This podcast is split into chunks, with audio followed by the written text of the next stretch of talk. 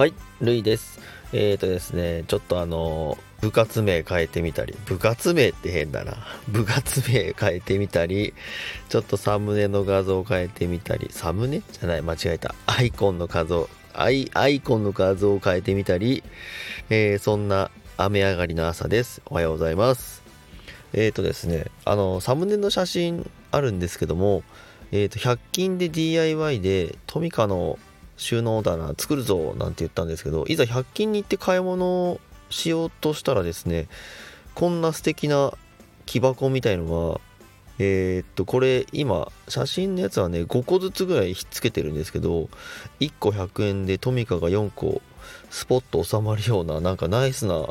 箱が売ってたんですね。でそれをちょっとあのまとめ買いしちゃってでこれをあの木工用ボンドでペタペタっと,、えっとくっつけてしまいました。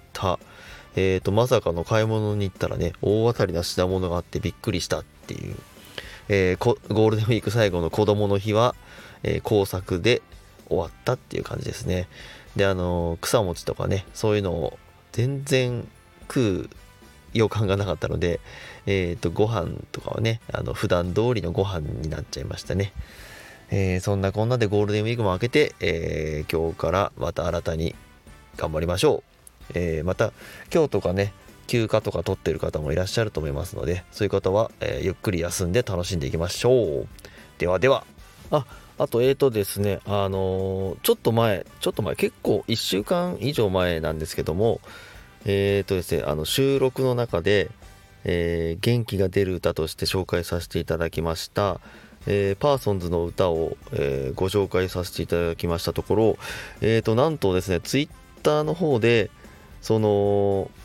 パーソンズのバンドメンバーの中で本田武さんって方がいらっしゃるんですけどもその本田武さんのスタッフさんからいいねをいただきました。ありがとうございました。ちょっとあの